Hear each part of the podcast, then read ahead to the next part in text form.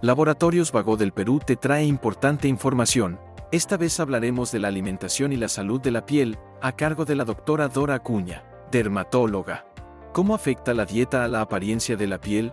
Los malos hábitos alimentarios llevan a una inflamación crónica y esto lleva a un envejecimiento prematuro de la piel. Como resultado, vamos a ver una pérdida de elasticidad, la aparición de arrugas finas, una pérdida de la luminosidad y una deshidratación.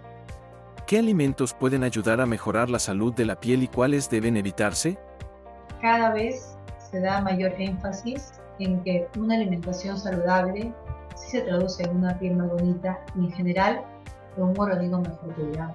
Algo que, que, siempre decimos es que en nuestra dieta deben estar todos los grupos alimentarios, ¿no? Proteínas, vegetales, carbohidratos, pero uno tiene que elegir consumir y evitar los excesos, ¿no?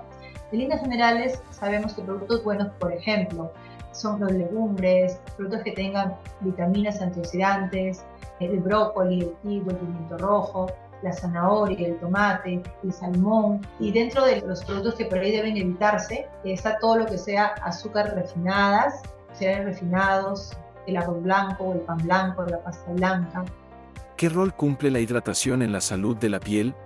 La hidratación es muy importante. De tener en cuenta que la piel es el órgano más extenso que tenemos y que requiere el agua para su homeostasis, su equilibrio y su funcionamiento adecuado.